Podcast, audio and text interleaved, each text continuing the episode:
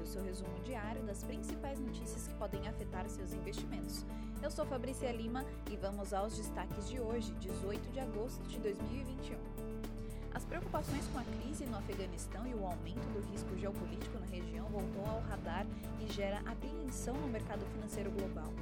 Os temores de que as novas variantes da Covid-19 possam atrapalhar o crescimento da economia mundial já se refletem em alguns países que estão partindo para a aplicação da terceira dose da vacina para minimizar os riscos e também é fator que pesa no humor dos investidores. Ontem, o presidente do Fed, Jerome Powell, realizou um discurso, mas não especificou detalhes sobre a política monetária. Deixou claro sua preocupação com os riscos da evolução da variante Delta no país. As bolsas de valores operam novamente fracas nesta manhã de quarta-feira, reflexo do fluxo negativo de notícias e principalmente pela realização das altas recentes das bolsas de valores nos Estados Unidos e na zona do euro. Na agenda econômica de hoje, os destaques ficam com a inflação CPI de julho, na zona do euro recuando 0,1% em relação a junho e subindo 2,2% na base anual, dentro do esperado.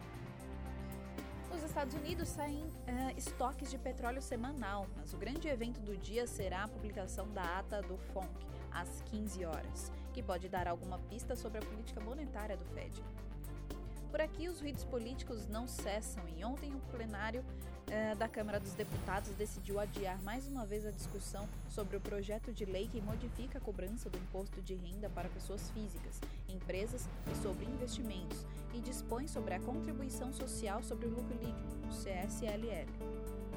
A expectativa é que o projeto passe por novas negociações e seja levado a plenário apenas na próxima semana.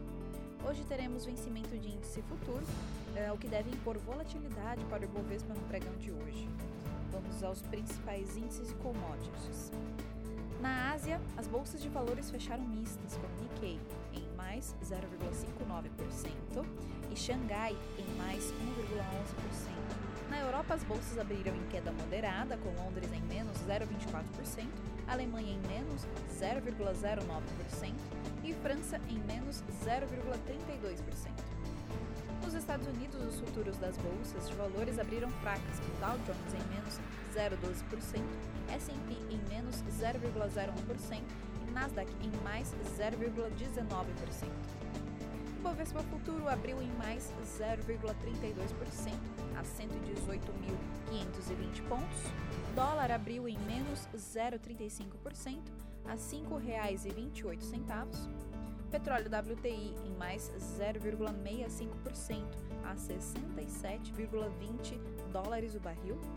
Petróleo Brent em mais 0,67% a 69,78 dólares o barril. Minério de ferro, o Porto de Qingdao em menos 4,58% a 153,39 dólares a tonelada. O Ibovespa ontem fechou em menos 1,07% a 117.903 pontos. Nasdaq em menos 0,93%. S&P 500 em menos 0,71%. Selic acumulada no ano ficou em 1,87%. O dólar ontem fechou em menos 0,20%, R$ 5,27. E a poupança 1,11% no acumulado do ano, tá? E agora vamos aos principais destaques das companhias. BR Foods, recomendação dos nossos analistas é neutra, com preço justo de R$ 32,00 com upside de 35%. Companhia divulgou o comunicado de que a reguladora sanitária saudita SFDA suspendeu a implementação da medida que diminuía o prazo de validade de importação de frangos in natura, congelados uh, e seus cortes de um ano para três meses. A opinião dos nossos analistas é que a notícia é positiva, pois se fosse mantida essa medida, a BR Food seria fortemente afetada em suas exportações. A Localiza recomendação dos nossos eh, analistas de compra, com preço justo de 80 reais, com upside de mais 43%.